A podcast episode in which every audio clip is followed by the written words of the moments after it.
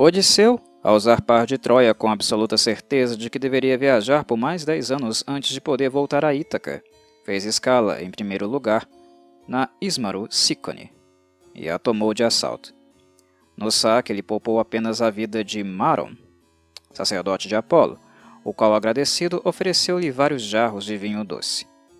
Mas os Sícones, do interior, viram a coluna de fumaça que se estendia alta por cima da cidade incendiada, e atacaram os gregos enquanto estes bebiam na praia, obrigando-os a fugir em todas as direções.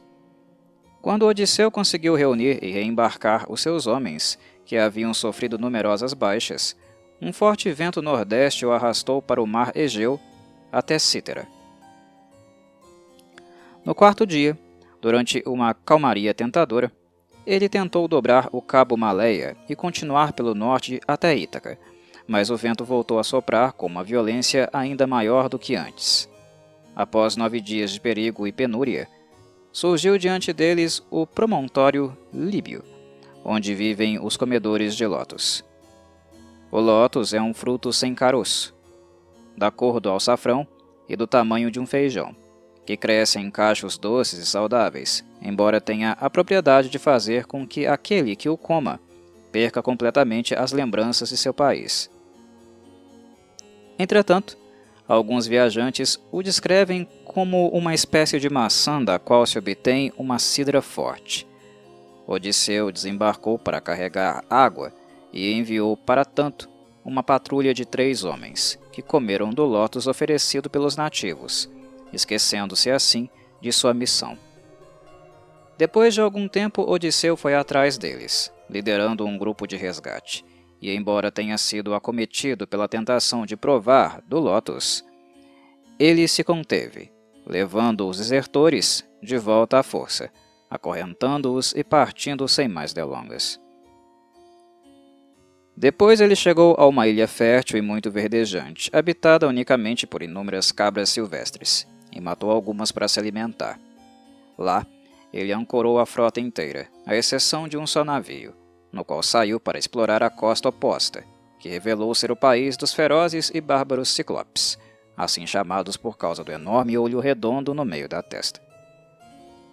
Eles haviam esquecido o ofício de ferreiro dominado por seus antepassados, que haviam trabalhado para Zeus, e se tornado então pastores sem lei, sem assembleias, sem navios, sem mercados e sem conhecimento agrícola, vivendo sobriamente separados uns dos outros, em cavernas escavadas nas colinas rochosas. Ao ver uma dessas cavernas com uma entrada alta por cima da qual estava dependurado um ramo de loureiro, do outro lado de um curral cercado por pedras enormes, Odisseu e seus companheiros entraram sem saber que se tratava da propriedade de um ciclope chamado Polifemo, filho gigante de Poseidon, com a ninfa Tusa, o qual adorava comer carne humana.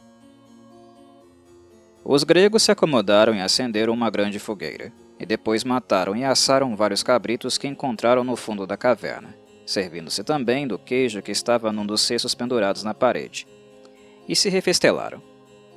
Ao anoitecer, chegou Polifemo.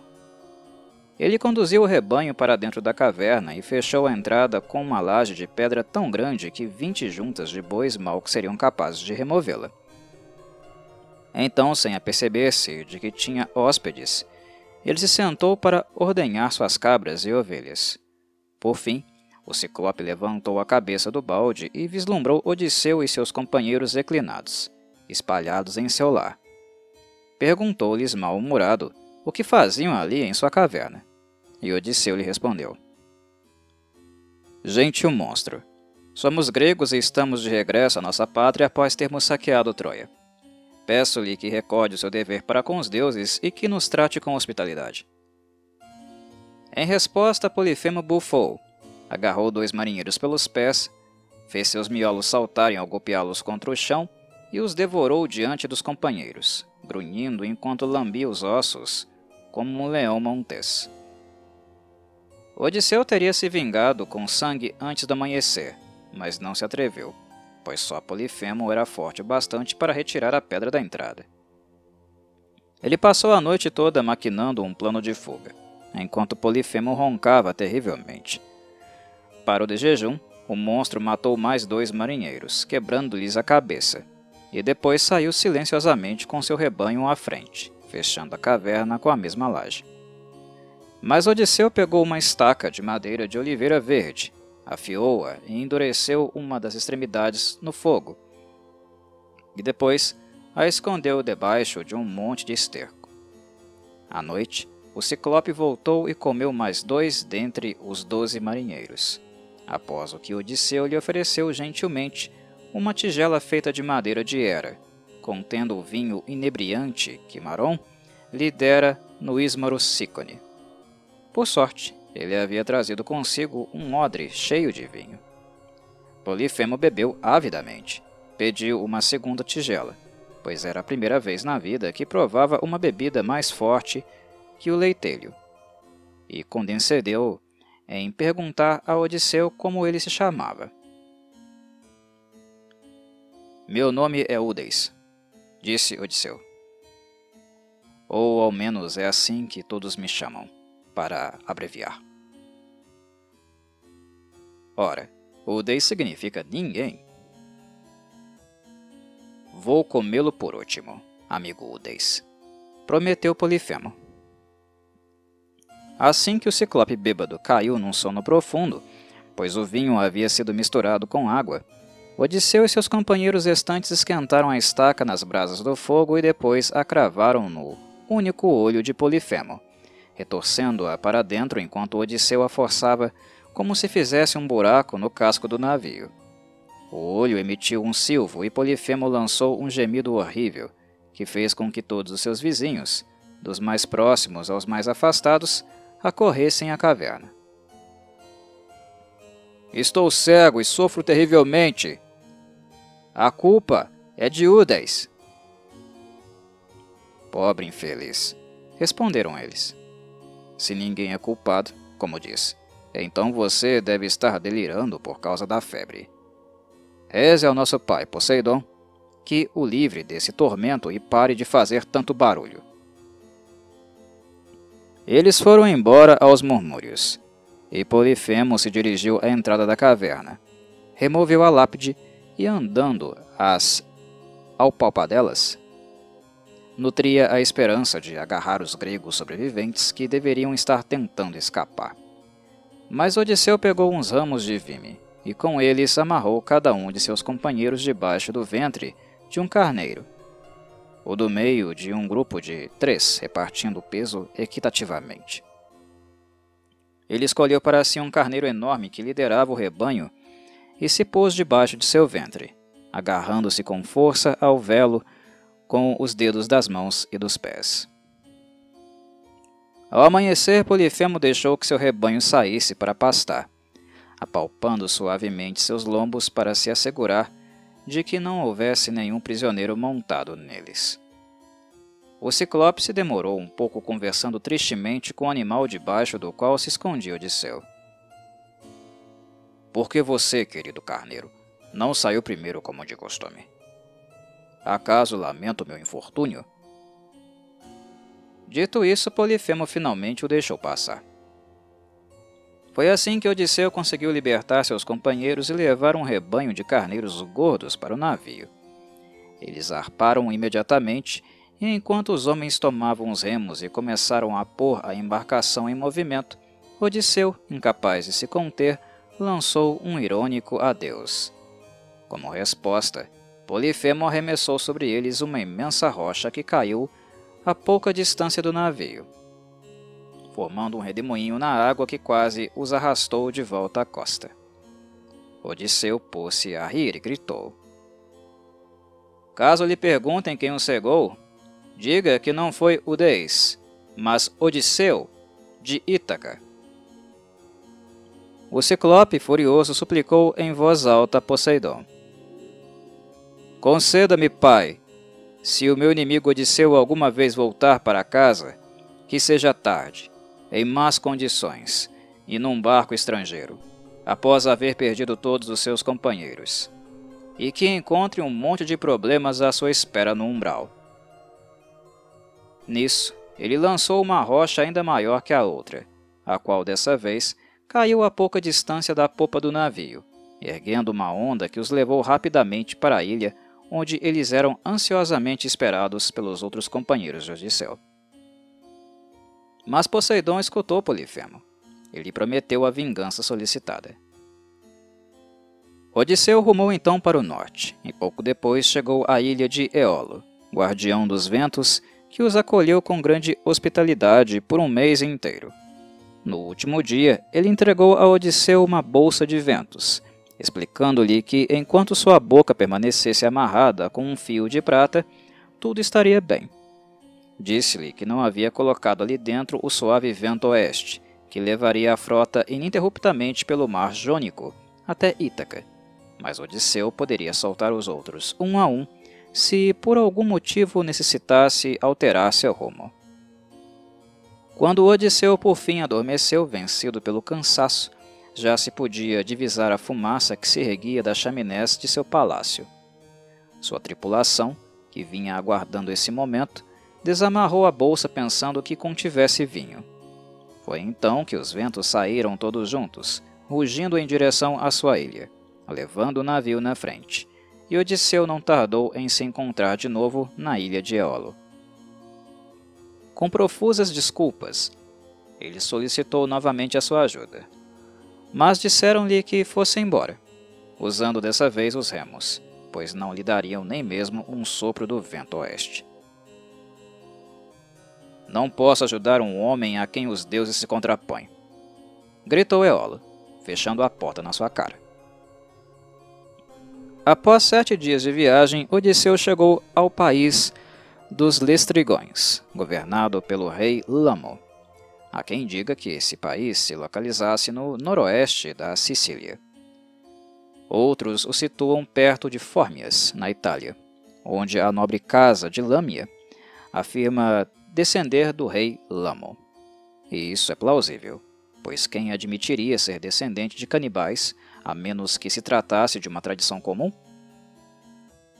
No país dos Lestrigões, a noite e a manhã estão tão próximas uma da outra que os pastores que conduzem seus rebanhos para casa quando o sol se põe cumprimentam os que conduzem os seus para o campo ao amanhecer. Os capitães de Odisseu entraram audazes no porto de Telépilo, o qual, à exceção de uma entrada estreita, encontra-se rodeado por rochedos abruptos, e ancoraram seus navios perto de um caminho de charretes que subia por um vale. Odisseu, mais prudente, amarrou bem o seu barco a uma rocha fora do porto, após enviar três exploradores terra adentro para fazerem um reconhecimento. Os exploradores seguiram o caminho até encontrarem uma moça que tirava água de um manancial. Ela revelou ser filha de Antífates, um comandante lestrigão, a cuja casa ela os conduziu. Lá, porém, eles foram tratados impiedosamente por uma horda de selvagens, que se apoderou de um deles e o matou para cozinhá-lo. Os outros dois saíram em disparada, mas os selvagens, em vez de persegui-los, subiram no alto dos rochedos e de lá arremessaram sobre os navios uma chuva de pedras antes de os tripulantes alcançarem o mar. Então, descendo até a praia, eles mataram e devoraram os marinheiros. Odisseu conseguiu escapar, cortando a espia de seus navios com uma espada e exortando seus companheiros a remarem vigorosamente se quisessem continuar vivos.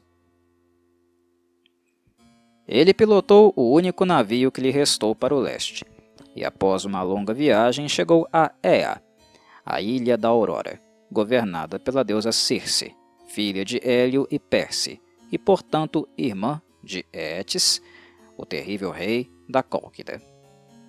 Circe conhecia todos os tipos de encantamentos, mas nutria pouco amor pela espécie humana.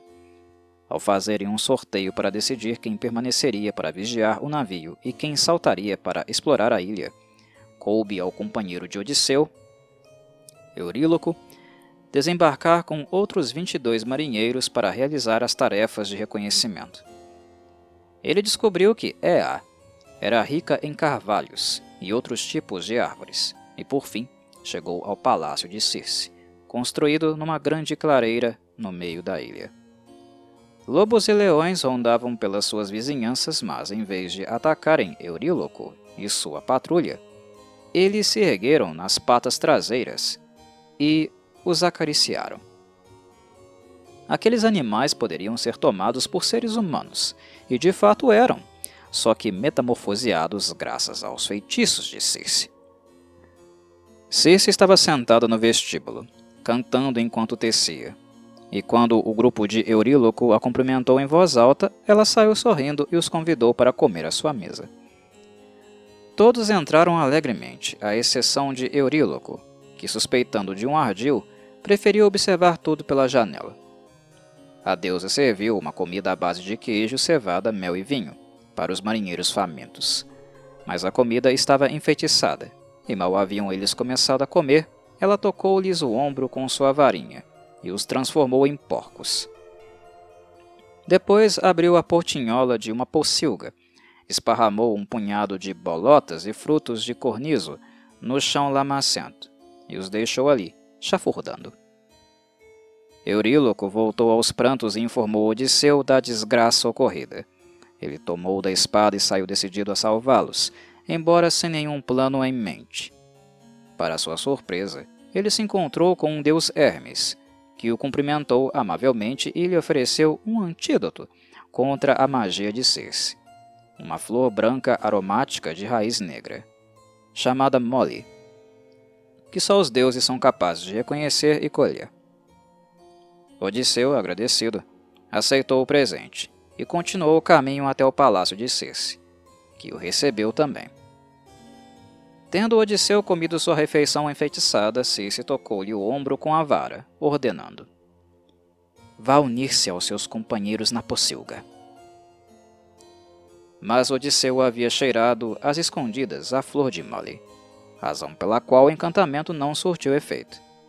Ele se levantou de um salto, empunhando a espada. Circe caiu aos seus pés e suplicou: Poupe-me e compartilhe meu leito. Então, reinará em Ea comigo. Consciente de que as feiticeiras possuem o poder de enervar e destruir seus amantes, extraindo-lhes secretamente o sangue em pequenas vesículas, Odisseu fez Circe jurar solenemente que não tramaria de novo contra ele. Ela jurou pelos deuses benditos, e após proporcionar-lhe um delicioso banho quente, vinho em cálices de ouro e um saboroso jantar servido por uma sóbria governanta, preparou-se para passar a noite com ele num leito com colcha púrpura. Mas Odisseu se negou a corresponder aos seus avanços amorosos até ela concordar em libertar não só os seus companheiros, como também todos os outros marinheiros que ela havia enfeitiçado. Isto feito, ele permaneceu de bom grado em Ea, até ter com ela três filhos, Agril, Latino e Telógono. Odisseu ansiava por seguir viagem e Circe o deixou partir, mas antes recomendou-lhe que fosse ao Tártaro procurar o adivinho Tiresias, que lhe profetizaria a sorte que o aguardava em Ítaca, se é que algum dia ele conseguiria chegar lá, e o que ocorreria depois disso. Deixe-se levar pelo setentrião, disse-lhe Circe, até chegar ao oceano e ao bosque de Perséfone, notável por seus álamos negros e seus velhos salgueiros. No ponto onde os rios Flegetonte e Cócito desembocam no Aqueronte, cave uma vala e sacrifique um carneiro jovem e uma ovelha negra, que eu mesma providenciarei, a Hades e Perséfone. Deixe que o sangue escorra na vala, e enquanto espera a chegada de Tiresias, afugente todos os outros fantasmas com sua espada. Deixe que o adivinho beba o quanto quiser, e depois escute atentamente o seu conselho. Odisseu obrigou seus homens a embarcar, embora tenha se mostrado relutantes a abandonar a prazerosa Ea pelo país de Hades. Circe lhes proporcionou um vento favorável, que os levou rapidamente à corrente do oceano e às fronteiras perdidas do mundo, onde os cimérios, cidadãos do crepúsculo perpétuo, sempre envoltos na neblina, estão proibidos de contemplar o sol. Quando avistaram o bosque de Perséfone, Odisseu desembarcou e fez exatamente o que lhe havia aconselhado Circe. O primeiro fantasma a surgir na vala foi o Elpenor, um de seus próprios marinheiros, que poucos dias antes, estando embriagado, havia adormecido no teto do palácio de Circe e, ao despertar, aturdido, caiu lá de cima e morreu. Odisseu havia abandonado Ea tão apressadamente que não observara a ausência de Elpenor, senão tarde demais, e naquele momento ele lhe prometia um enterro decente. E pensar que você chegou aqui mais rápido a pé do que eu de barco, exclamou ele. Mas Odisseu não permitiu que Elpenor provasse um só gole do sangue, embora este tenha suplicado encarecidamente. Uma multidão mista de fantasmas se reuniu ao redor da vala, homens e mulheres de todas as épocas e de todas as idades, dentre os quais se achava Anticleia, mãe de Odisseu. Mas ele não permitiu nem a ela que bebesse antes de Tiresias. O adivinho enfim apareceu, sorveu agradecido o sangue e aconselhou Odisseu a manter seus homens estritamente controlados quando avistassem a Sicília sua próxima escala, para que não sentissem a tentação de roubar o gado do Titã-Sol Hyperion. Ademais, ele deveria contar com grandes dificuldades em Ítaca, e embora pudesse esperar vingar-se dos vilões que lá dilapidavam os seus bens, suas viagens não terminariam por aí. Ele deveria ainda tomar um remo e carregá-lo nos ombros até chegar a uma região do interior onde nenhum homem salgava sua carne, e onde confundiriam um remo com um bastão de joeira. Se nesse momento ele realizasse um sacrifício a Poseidon, poderia então voltar a Ítaca e desfrutar de uma velhice ditosa, mas no final a morte chegaria vinda do mar. Ao agradecer Tiresias e prometer-lhe o sangue de uma outra ovelha negra ao seu regresso a Ítaca, Odisseu permitiu finalmente a sua mãe que saciasse a sede. Ela lhe deu más notícias de casa, mas guardou um silêncio discreto quanto aos pretendentes de sua nora. Quando ela se despediu, os fantasmas de numerosas rainhas e princesas se atropelaram para sorver o sangue que restara. Odisseu ficou encantado ao poder conhecer personagens tão famosas como Antíopa, Jocasta, Cloris, Pero, Leda, Ifimédia, Fedra, Procris Ariadne, Mera, Climene e Erifila. Em seguida, ele conversou com um grupo de antigos companheiros. Agamenon, que o aconselhou a desembarcar em segredo em Ítaca, Aquiles, a quem alegrou, contando-lhe as grandiosas façanhas de Neoptólemo, e Ajax, o Grande, que de jeito algum ainda não havia perdoado e que se afastou ressentido.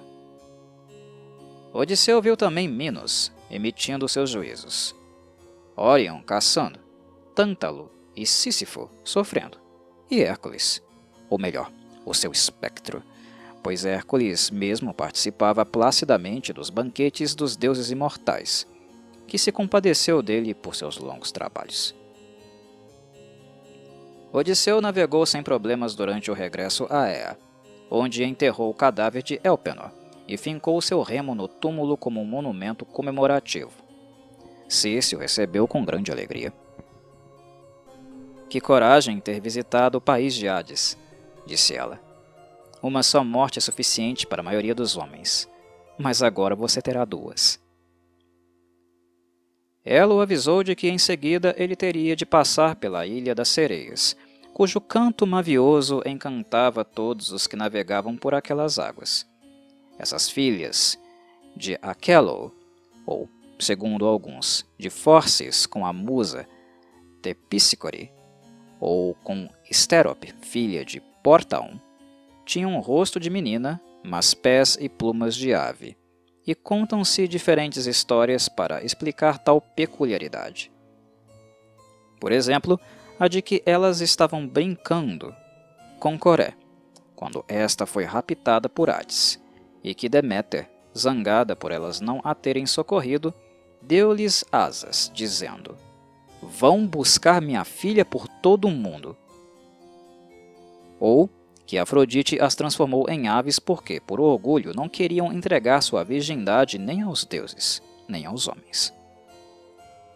Entretanto, elas não tinham mais o poder de voar, pois as musas a, as haviam derrotado numa competição musical e lhes arrancaram as plumas para se coroarem com elas. Então, elas permanecem sentadas, cantando num prado entre os montes de ossos dos marinheiros que elas vêm arrastando à morte. Tape os ouvidos da sua tripulação com cera de abelha, aconselhou Circe. E caso deseje escutar a música delas, peça a seus marinheiros que amarrem suas mãos e seus pés ao mastro, e faça-os jurar que não soltarão, por mais cruéis que sejam suas ameaças. Quando Odisseu foi se despedir, Circe o preveniu de outros perigos que o aguardavam. Depois ele zarpou, levado mais uma vez por um vento favorável. Quando o navio se aproximou da ilha das sereias, Odisseu seguiu o conselho de Circe. As sereias cantaram tão docemente, prometendo-lhe antecipar o conhecimento de todos os eventos futuros que ocorreriam na Terra, que ele começou a gritar aos seus companheiros, ameaçando-lhes com a morte se não soltassem. Mas eles, obedecendo às suas ordens anteriores, amarraram-no ainda mais forte ao mastro. Assim, o barco continuou navegando em segurança, e as sereias, sentindo-se humilhadas pelo fracasso, suicidaram-se. Há quem acredite que existiam apenas duas sereias. Outros afirmam que eram três: Partênope, Leucósia e Lígia, ou Piscinoe, Aglaupe e Telxépia, ou Aglaófonos, Telxilpe e Moupe. Segundo algumas tradições, seriam quatro: Teles, Haidne, Telxilpe e Moupe. O seguinte perigo que Odisseu teria de confrontar consistia em passar entre dois recifes, num dos quais habitava Shila e no outro Caríbide, sua monstruosa companheira. Caríbide, filha da Mãe Terra e de Poseidon, era uma mulher voraz que havia sido arremessada ao mar pelo raio de Zeus e que três vezes ao dia sugava um imenso volume de água e em seguida o cuspia.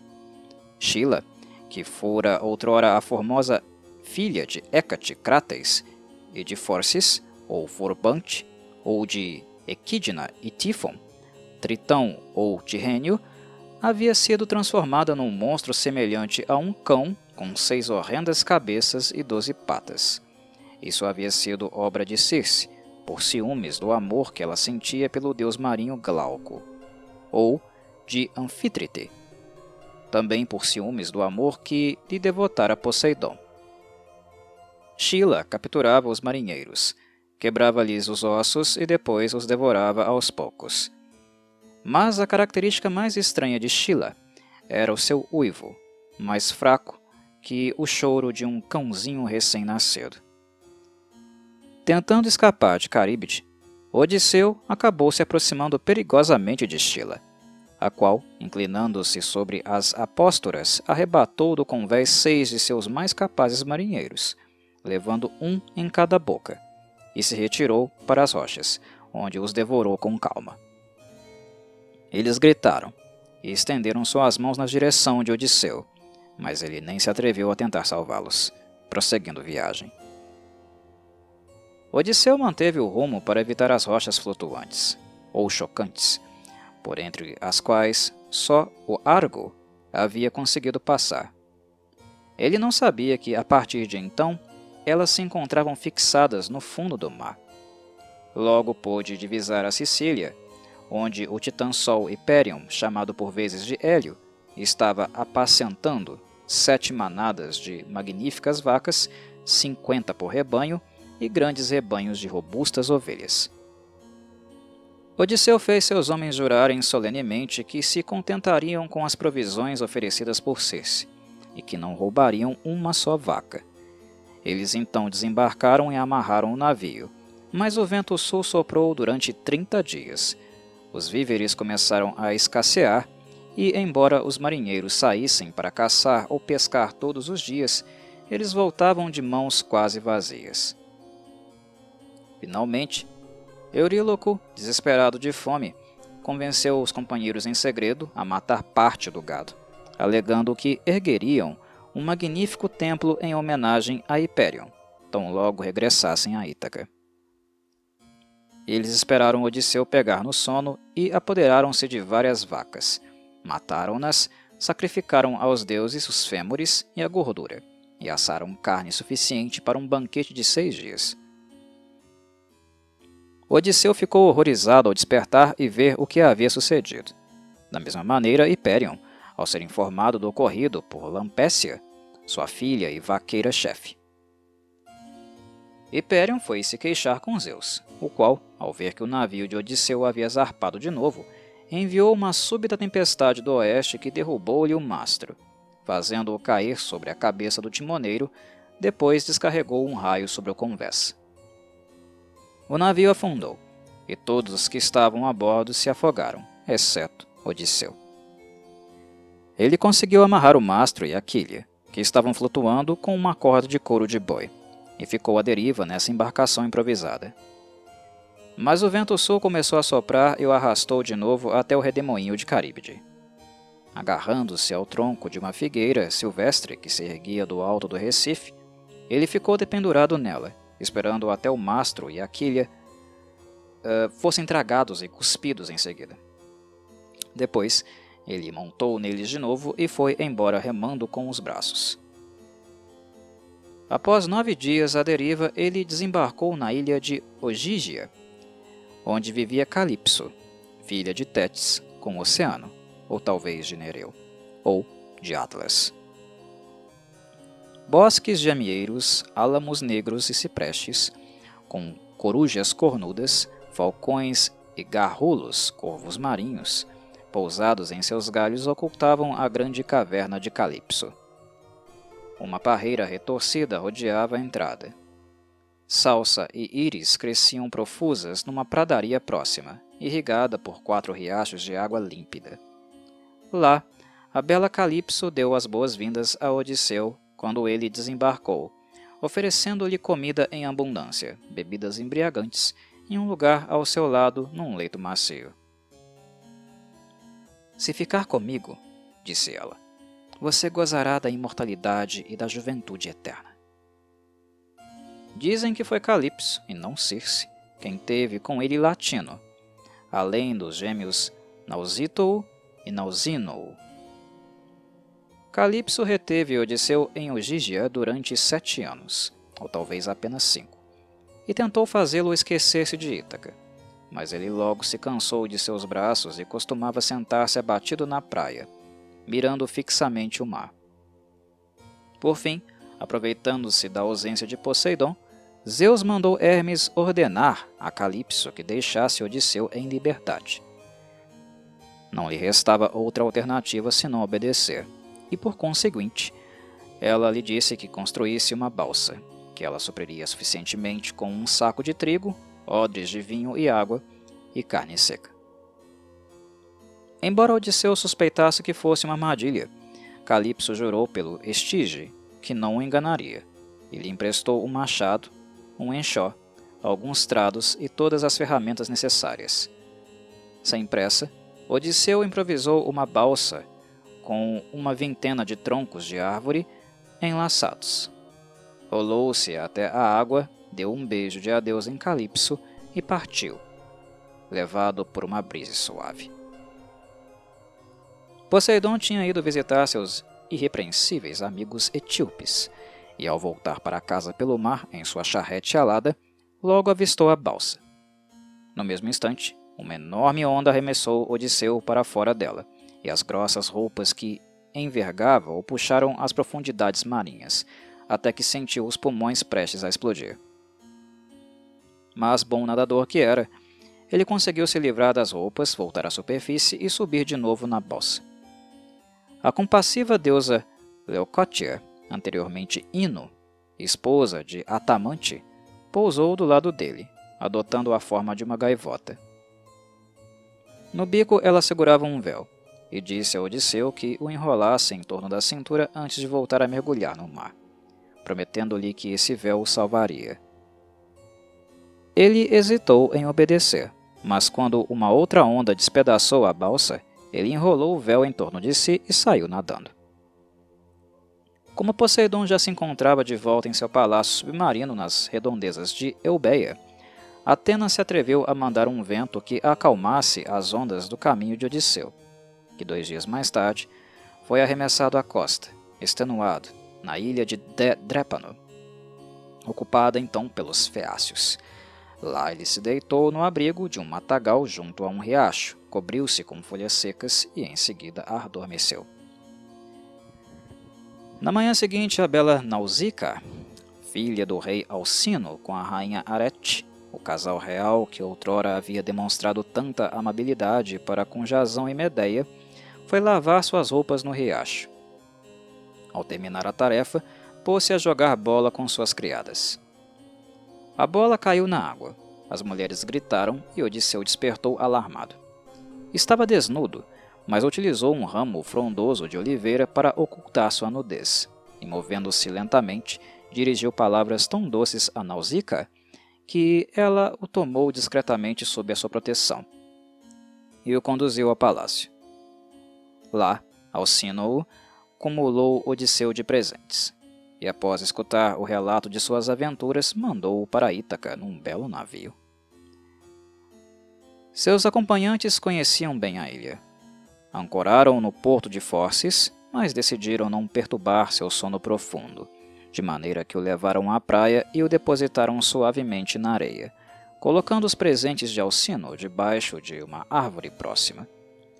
Entretanto, Poseidon estava tão zangado com a bondade dos feácios para com Odisseu que ele golpeou o navio com a palma da mão enquanto ele retornava a Drépano, transformando-o em pedra, junto com seus tripulantes. Alcino apressou-se em sacrificar doze touros seletos a Poseidon, que então ameaçava privar a cidade de seus dois portos, com o arremesso de uma grande montanha entre eles. E dizem que cumpriu a ameaça. Isso nos ensinará a não sermos hospitaleiros no futuro, disse Alcino a Arete, com amargura.